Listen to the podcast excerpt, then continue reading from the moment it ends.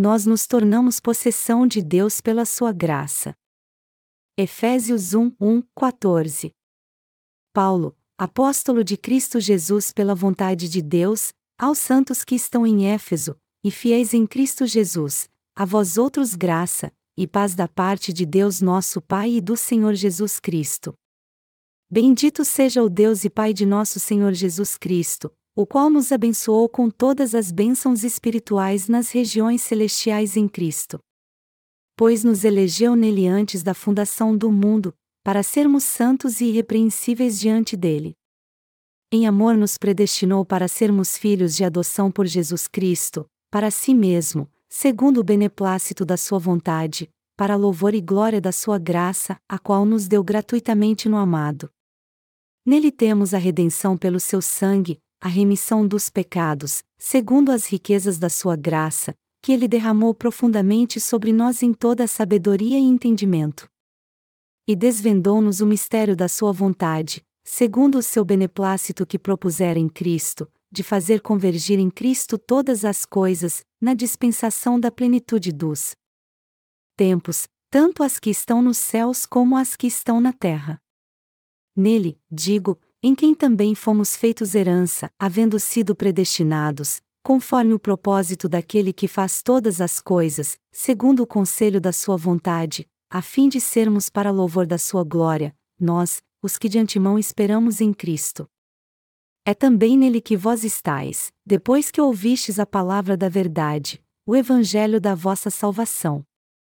Tendo nele crido, fostes selados com o Espírito Santo da promessa, o qual é o penhor da nossa herança, para a redenção da propriedade de Deus em louvor da sua glória. Nós compomos recentemente novos hinos de louvor à justiça de Deus, e estes hinos me alegram muito. Sempre que recebemos novos membros em nossa igreja, é importante darmos muito atenção a eles e ensiná-los estes hinos, a fim de que eles possam cantá-los conosco. Nós temos que nos colocar em seu lugar para poder ajudá-los. Até nós temos dificuldade às vezes para aprender um hino novo, quanto mais aqueles que estão vindo para nossa igreja pela primeira vez. Deus nos pôs nessa terra para salvar essas pessoas também, e é por isso que temos que nos colocar no lugar delas e também ser gentis com elas. Seria um grande erro se não dessemos a devida atenção a elas. O apóstolo Paulo se preocupava muito com todos ao seu redor e disse: Fiz-me como judeu para os judeus, para ganhar os judeus. Para os que estão debaixo da lei, como se estivesse debaixo da lei, para ganhar os que estão debaixo da lei. 1 Coríntios 9 horas e 20 minutos. Paulo tratava a todos com gentileza a fim de pregar o evangelho da água e do espírito para eles. Nós somos liberais em termos de adoração, mas sempre seguimos a ordem do culto. E quando temos visitantes nos cultos de Santa Ceia, aí é que fazemos isso para que eles se sintam mais à vontade. E eu sempre peço aos nossos membros para fazer com que nossos visitantes se sintam muito bem-vindos em nossa igreja, a fim de que possamos salvar todos eles dos pecados do mundo. Isso é a coisa certa que todos nós temos que fazer perante Deus. Ontem eu acabei de revisar meus sermões no Evangelho de Mateus e já os entreguei aos tradutores. Meus sermões na Epístola de Efésios já foram traduzidos e colocados no formato de e-livros no nosso website, mas eu quero revisá-los mais uma antes de publicá-los. Eu espero acabar esse trabalho o mais rápido possível para que eu possa ser grato a Deus e glorificá-lo ainda mais por sua maravilhosa providência. Nós também estamos divulgando nossos livros em vários sites de busca em mandarim, para que as pessoas possam acessá-los quando elas entrarem nestes sites de busca. E muitos cristãos na China que estão à procura do Evangelho da Água e do Espírito agora podem encontrá-lo acessando nosso site nós temos que nos preparar antes para pregar o Evangelho no mundo inteiro. Algo muito importante é nos prepararmos para o futuro sabendo que enfrentaremos inimigos vis e terríveis. Na verdade, nós temos que olhar pelo menos para daqui a 100 anos e fazer todos os preparativos para pregarmos o Evangelho. Só quando nos prepararmos assim é que poderemos completar a pregação do Evangelho da Água e do Espírito em todo o mundo sem nos preocuparmos com as dificuldades que teremos. Catástrofes naturais têm se tornado muito comum em todo o mundo hoje em dia, contudo, a mais preocupante delas é a elevação do nível do mar que está tomando as regiões costeiras. Mas, embora isso esteja acontecendo, temos esperança na volta do Senhor, e é por isso que estamos nos preparando com fé e pregando o Evangelho da água e do Espírito. É assim que o Evangelho da água e do Espírito tem sido pregado no mundo todo. Mas se não pregarmos o Evangelho da água e do Espírito no mundo todo agora, nós acabaremos sendo pegos de surpresa quando o Senhor voltar de repente. Assim como o dono de uma casa se prepara antes para que ela não seja invadida por algum ladrão, nós temos que estar prontos para pregar o Evangelho da água e do Espírito enquanto podemos, antes que as catástrofes se tornem piores. Só se estivermos pregando o Evangelho da água e do Espírito totalmente é que não teremos medo quando os tempos do fim chegarem. Nosso Ministério de Literatura é o meio pelo qual nós estamos pregando o Evangelho da água e do Espírito, que é a palavra de Deus que deve ser pregada em todo o mundo, e seria um grande erro se nós não cumpríssemos essa tarefa, pois assim muitas almas perderiam a oportunidade de encontrar a palavra da vida. Nós não podemos permitir que isso aconteça, ainda mais nestes últimos dias, e é por isso que eu estou cada vez mais atento a tudo. Entretanto, se nós nos prepararmos para pregar a palavra de Deus confiando nele e na sua justiça, não teremos nada com que nos preocupar então. Todos neste mundo devem aceitar de coração o Evangelho da água e do Espírito que nós estamos pregando agora. Caso contrário, eles serão condenados por causa dos seus pecados. Então, tudo o que eles têm a fazer é crer no Evangelho da água e do Espírito.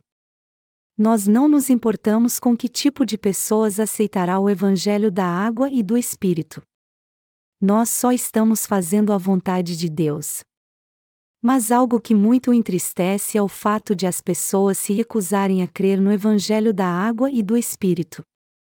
Sendo assim, todos neste mundo têm que conhecer a verdade do Evangelho da água e do Espírito e crer nela se quiserem ser remidos de todos os seus pecados. E Deus está esperando por eles pacientemente porque quer que todos eles sejam salvos dos seus pecados. Até agora Deus está tendo misericórdia com eles. É justamente por isso que estamos pregando o Evangelho da água e do Espírito para todo mundo. Nossos livros têm sido muito divulgados no mundo inteiro, e o Evangelho será pregado nos quatro cantos da terra através deles. O que nós fizemos até agora não foi suficiente, mas nós continuaremos pregando o Evangelho no mundo inteiro com a ajuda de Deus e dos seus servos. Por isso, é indispensável que todos tenham fé na justiça de Deus para que possam fazer sua obra em todas as nações. Mas não há obreiros de fé suficientes, e é por isso que nós não estamos realizando totalmente o desejo de Deus. É isso que quebra meu coração. Então, eu oro para que haja mais obreiros de fé em todos os países, pois assim eu tenho certeza que eles pregarão o Evangelho da água e do Espírito no mundo inteiro. Há muitos servos de Deus muito úteis fazendo a obra de Deus em todo o mundo agora. Na minha opinião, esse número de servos é muito grande. Nos dias do Antigo Testamento, Gideão só tinha 300 homens e venceu todo o povo de Midian.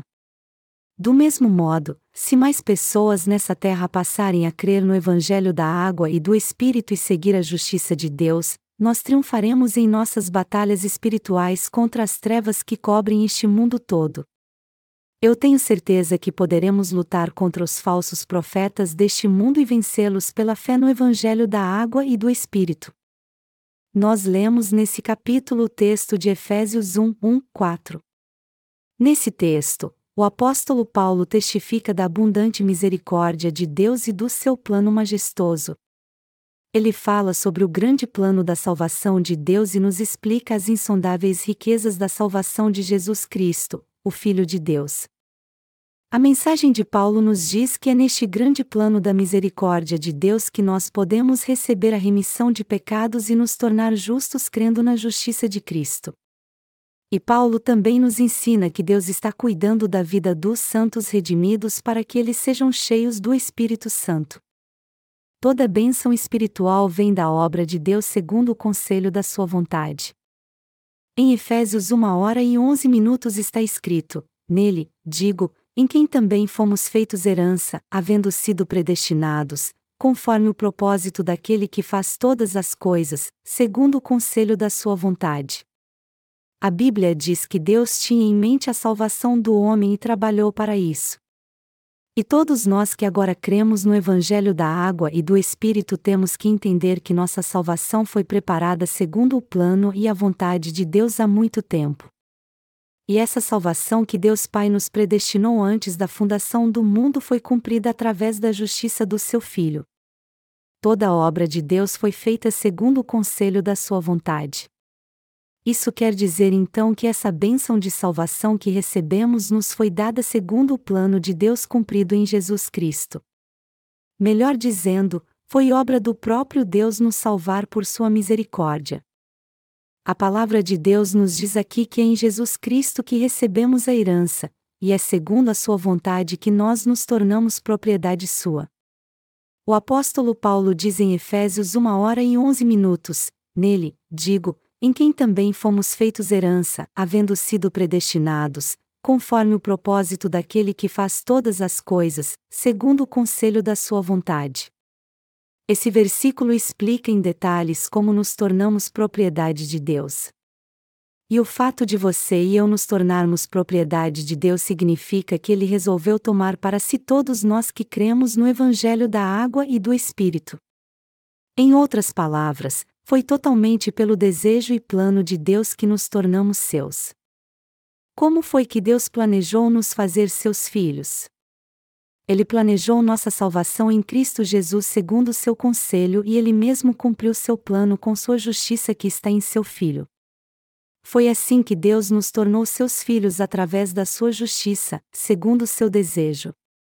Foi Deus que tornou seus filhos aqueles que creem na justiça do seu Filho está escrito em Efésios 1, 9 e 10, e desvendou-nos o mistério da sua vontade, segundo o seu beneplácito que propuser em Cristo, de fazer convergir em Cristo todas as coisas, na dispensação da plenitude dos tempos, tanto as que estão nos céus como as que estão na terra. A dispensação da plenitude dos tempos daqui se refere ao grande plano de Deus e foi segundo seu grande plano que ele fez de todos nós que cremos no Evangelho da Água e do Espírito seus filhos em Jesus Cristo. Deus fez isso para convergir em Cristo todas as coisas. Tanto as que estão nos céus como as que estão na terra. Melhor dizendo, Deus realizou seu grande plano para reunir em si todos nós que éramos meras criaturas. E ele fez sua vontade colocando em prática seu grande plano. Em outras palavras, Deus realizou seu grande plano na vida de todos que creem na sua justiça que se encontra em Cristo Jesus. Sendo assim, tudo o que temos a fazer agora é crer neste maravilhoso plano de Deus segundo o que Ele mesmo fez por nós. Como você e eu nos tornamos filhos do Deus Santo?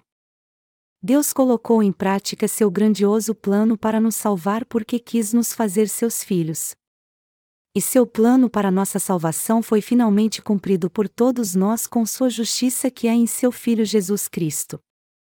Foi assim que nós pudemos nos tornar filhos de Deus pela fé no Evangelho da Água e do Espírito. Antes, todos nós não passávamos de simples criaturas de Deus. Para dar um exemplo da obra de Deus, vamos dizer que um cientista fez um robô igual a ele. E este cientista coloca este robô no mesmo nível que ele. Foi exatamente isso que Deus fez por nós. Talvez essa analogia não seja muito adequada, mas Deus nos criou para sermos seus filhos. Foi por isso que nós podemos receber a verdadeira salvação pela fé no Evangelho da água e do Espírito que se encontra na justiça de Deus. E é essa verdade da grandiosa salvação que o apóstolo Paulo tem nos falado até agora. Deste modo, o Pai nos mostra a dispensação da plenitude dos tempos em Cristo Jesus. Isso significa que Deus, ao enviar seu Filho Jesus Cristo como nosso Salvador, salvou todos que creem na sua justiça de todos os seus pecados e os tornou seus filhos. Em outras palavras, todos nós que cremos na justiça de Cristo recebemos a remissão de pecados e nos tornamos filhos de Deus de uma vez por todas. Deus fez de nós seus filhos pela fé que temos na justiça de Jesus Cristo. E para fazer de nós seus filhos, ele purificou todos os nossos pecados de uma vez por todas através do sacrifício do seu Filho. E embora nossos antepassados tenham pecado por cair na tentação de Satanás, Deus nos salvou de todos os nossos pecados pelo sacrifício do seu Filho. Portanto, ao nos dar a fé no Evangelho da água e do Espírito, ele nos tornou seus filhos de uma vez por todas. Então, quando olhamos para o esboço do plano de Deus, nós vemos que ele foi realizado por ele, por Jesus Cristo e pelo Espírito Santo através do Evangelho da Água e do Espírito. Por isso, não é crendo em Jesus de qualquer maneira como nosso Salvador que nós somos salvos dos pecados do mundo, porque nós só recebemos a salvação crendo no Evangelho da Água e do Espírito que se encontra dentro do plano especial de Deus. É pela nossa fé na justiça de Deus que nós podemos entender o Evangelho da água e do Espírito, e é crendo na justiça de Deus que podemos pertencer a Ele. Sendo assim, nós só podemos receber a salvação quando entendemos o Evangelho da água e do Espírito e cremos nele corretamente. A nossa salvação foi cumprida através do Evangelho da água e do Espírito, e isso não significa apenas que os nossos pecados desapareceram, mas também que Deus nos deu uma vida gloriosa. Há muitas coisas neste mundo, contudo, o mais importante é a quem tudo isso pertence. Se não fosse o grande plano da salvação de Deus, nós não passaríamos de criaturas efêmeras como todas as outras. Todo ser humano foi criado por Deus e nasceu na terra por causa dele. Apesar disso, a maioria das pessoas nessa terra não conhece seu grande plano. Porém, você e eu que cremos no Evangelho da Água e do Espírito nos tornamos propriedade de Deus e somos seus obreiros agora. Jesus Cristo só pôde fazer de nós os amados filhos de Deus porque entendemos o Evangelho da Água e do Espírito e cremos nele. Para tornar isso possível a nós, Deus enviou seu Filho Jesus Cristo a essa terra como nosso Salvador, o fez aceitar todos os nossos pecados de uma vez todas ao ser batizado por João Batista, ser condenado por eles e crucificado, derramando seu sangue na cruz ao levar os pecados do mundo. E ao fazer com que seu filho fosse batizado por João Batista, morresse na cruz e ressuscitasse dos mortos, Deus eliminou todos os nossos pecados e a condenação. E já que nos tornamos propriedade de Deus, isso significa então que Sua palavra foi cumprida, como está escrito: de fazer convergir em Cristo todas as coisas, na dispensação da plenitude dos tempos, tanto as que estão nos céus como as que estão na terra. Efésios 1 hora e 10 minutos. Em outras palavras, o Evangelho da água e do Espírito cumpriu na nossa vida exatamente o que Deus havia prometido. O que significa que agora nos tornamos filhos de Deus, podemos viver com Ele e desfrutar da glória celestial junto com Ele também. Este é o grande plano de Deus para todos nós. Quando Deus criou seu plano para que recebêssemos as infindáveis bênçãos celestiais. Ele planejou tudo isso em seu Filho Jesus Cristo antes da fundação do mundo e de criar todo o universo. Quando queremos fazer alguma coisa, nós temos que planejar antes. Quando você resolve fazer alguma coisa, você primeiro planeja como fazê-lo, não é isso? Até mesmo quando fazemos algo pequeno, nós primeiro sentamos e vemos o que vamos precisar, não é assim? Do mesmo modo, quando o Senhor criou a porta da nossa salvação, ele primeiro fez um esboço para decidir como e de que maneira ele cumpriria a nossa salvação. Nós podemos ver isso quando olhamos para o tecido azul, púrpura e carmesim de linho fino retorcido usado na entrada do átrio do tabernáculo nos dias do Antigo Testamento.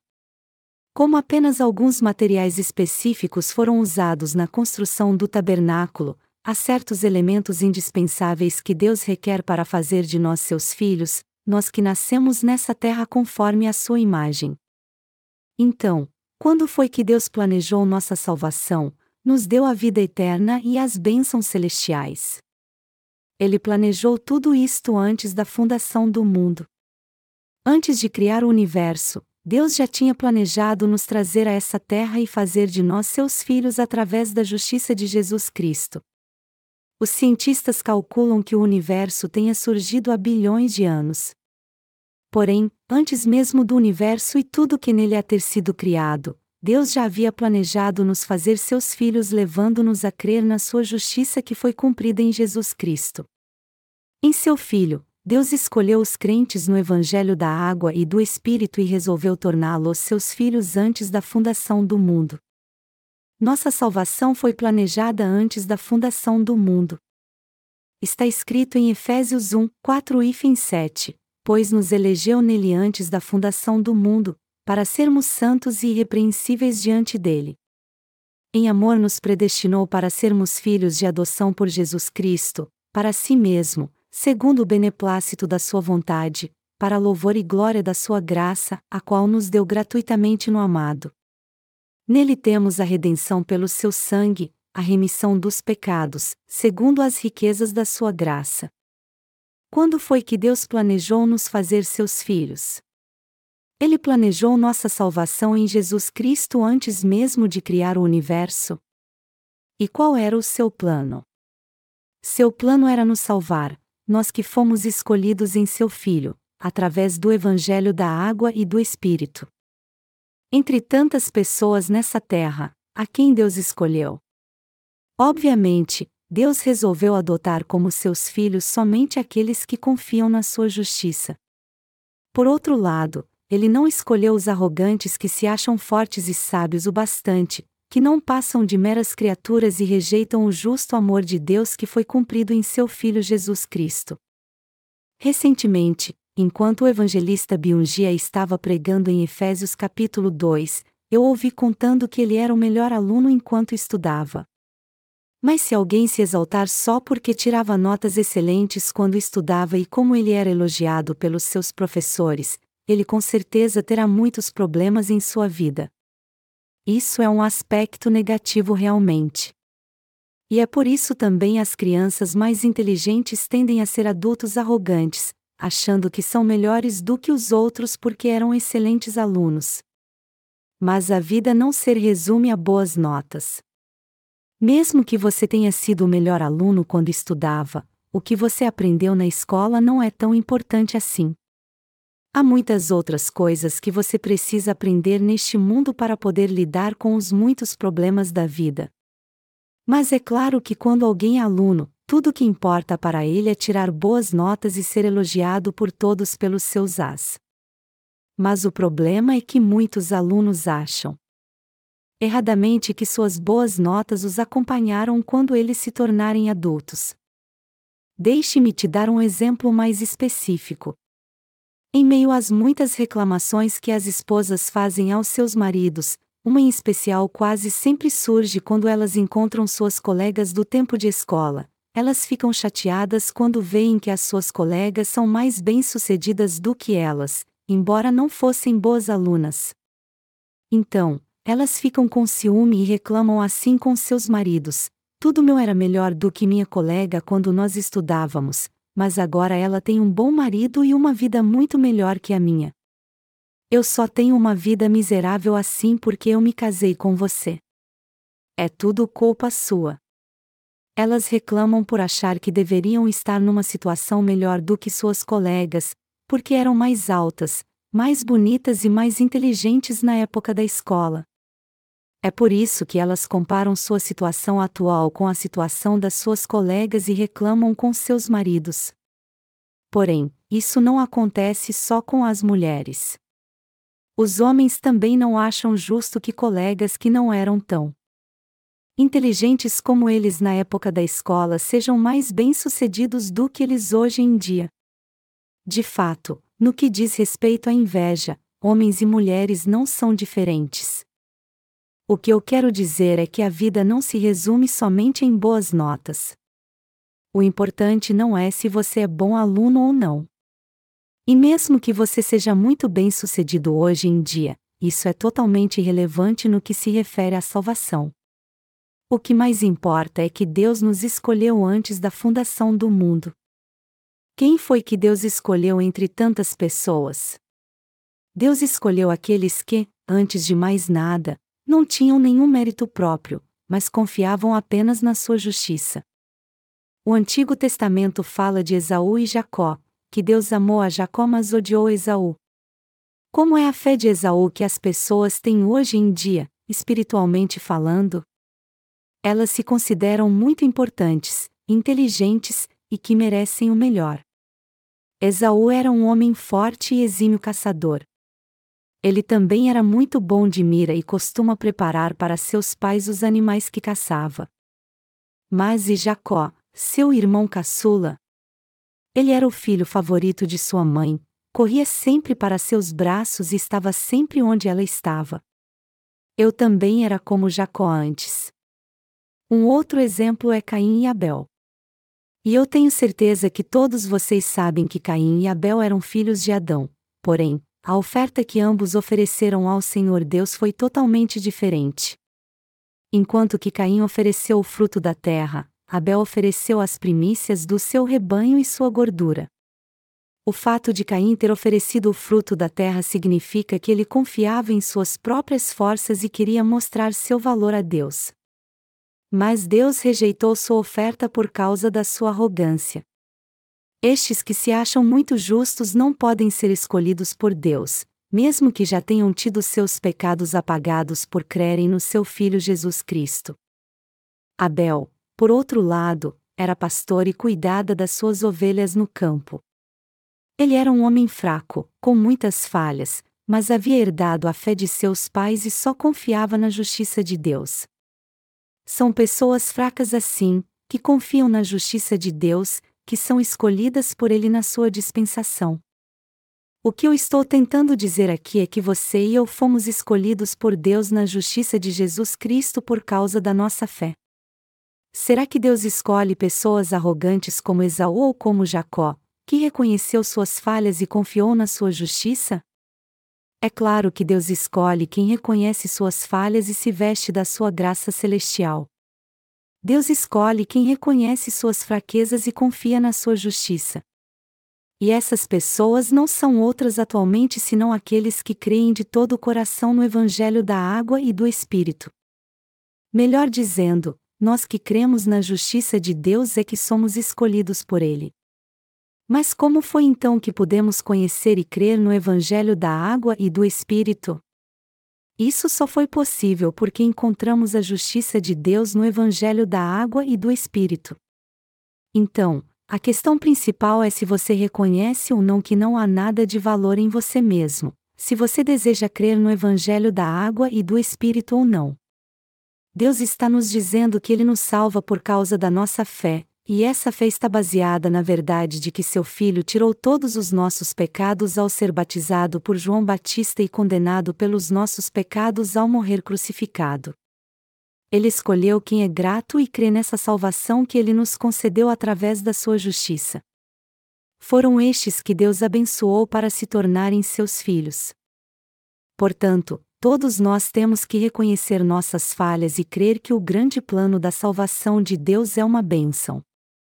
E temos que nos vestir da graça da salvação crendo na justiça de Deus que é manifestada no Evangelho da Água e do Espírito. Eu estou convicto de que todos vocês que receberam a remissão de pecados crendo no Evangelho da Água e do Espírito entendem isso. O que nos traz paz ao coração e nos enche de paz e alegria é o Evangelho da Água e do Espírito. Este Evangelho afirma que quando Jesus Cristo, o Filho de Deus, veio a essa terra, ele levou todos os nossos pecados de uma vez por todas ao ser batizado por João Batista, também foi condenado de uma vez por todas ao morrer crucificado e nos livrou de todos os nossos pecados ao ressuscitar dos mortos. Vocês são salvos dos seus pecados quando creem no Evangelho da Água e do Espírito.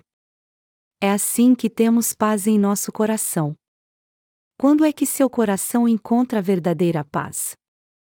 A verdadeira paz entra no seu coração quando você crê que o Senhor acabou de uma vez só com todos os seus pecados com a verdade do Evangelho da água e do Espírito. Essa é a verdade da salvação que há no Evangelho da água e do Espírito. Melhor dizendo, o que nos torna sem pecado é a graça do Senhor que há no Evangelho da água e do Espírito. Este é o grande plano de Deus para nós. E foi graças a este grande plano da salvação realizado pela justiça de Deus que você e eu nos tornamos seus filhos. E agora que nos tornamos filhos de Deus por crermos no Evangelho da água e do Espírito, nós sabemos que temos paz no coração. Quando nos tornamos filhos de Deus por crermos na Sua justiça, nós recebemos a vida eterna. Assim, tudo que nosso Pai possui se torna nosso também. É por isso que o fato de termos nos tornado propriedade de Deus é uma grande bênção. Os sinais da iminente destruição do mundo. Ultimamente, nós temos visto muitas notícias na televisão e programas falando de vários desastres naturais. Na Coreia, há um programa muito popular sobre a natureza que passa sexta-feira à noite, e num dos episódios eu vi um cientista falando da possibilidade de vários asteroides colidirem com a Terra, como no filme Impacto Profundo. Quando Deus criou este planeta, ele colocou Júpiter no caminho dos asteroides para protegê-lo dos inúmeros cometas que viriam em sua direção. Deste modo, quando vem em direção à Terra, muitos asteroides acabam se chocando com Júpiter. Mas se Júpiter não os bloqueasse e eles se chocassem com a Terra, ela já teria desaparecido há muito tempo. Mesmo assim, um asteroide já se chocou com a Terra, e dizem que os dinossauros foram extintos com a colisão porque isso mudou radicalmente sua atmosfera. É isso que os cientistas dizem. E muitos deles estão muito preocupados, pois acham que algo assim vai acontecer no futuro. Há muitos asteroides vindo em direção ao planeta Terra até hoje. E já que ela será totalmente devastada se algum deles nos atingir, os cientistas estão sempre traçando suas rotas para encontrar uma maneira de destruí-los antes que isso aconteça. Dizem que há um enorme asteroide que tem grande chance de atingir a Terra em 2020. Os cientistas também estão preocupados porque existe a possibilidade de haver muitos terremotos, os terremotos são causados pelo deslocamento das placas tectônicas, e uma delas, chamada Placa do Pacífico, vai do Pacífico Sul à costa oeste da América do Norte e até o Japão. Essa placa já causou um grande terremoto no passado, e os cientistas estão preocupados porque novos sinais indicam que isso pode acontecer de novo. E eles também estão preocupados com os efeitos do El Ninho, o oceano tem um papel fundamental para o equilíbrio do clima na Terra. E uma forma com que o oceano controla o clima é através do movimento das correntes frias e quentes que têm influência na temperatura do mar, o que, por sua vez, afeta a temperatura atmosférica. Mas o grande problema atualmente é que isso tem sido muito alterado. A Bíblia diz claramente que essa terra e todo o universo com certeza serão todos destruídos. Mas eu não estou falando sobre isso só para te assustar, já ao contrário, eu quero saber se você tem mesmo fé que foi liberto de todos os seus pecados.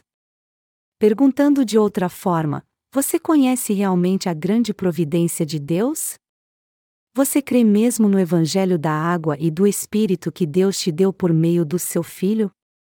Você já recebeu a remissão de pecados crendo neste Evangelho e já se tornou filho de Deus e propriedade sua?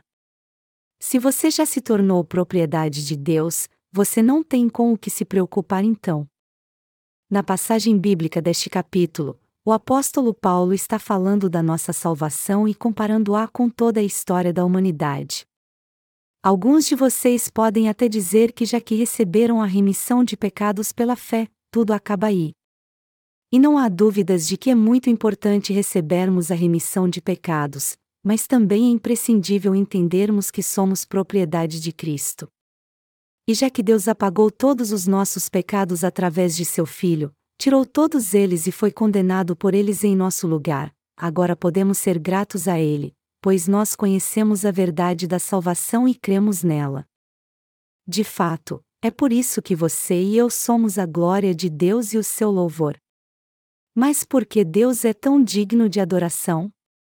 Ele é digno de adoração por causa da grande obra da salvação.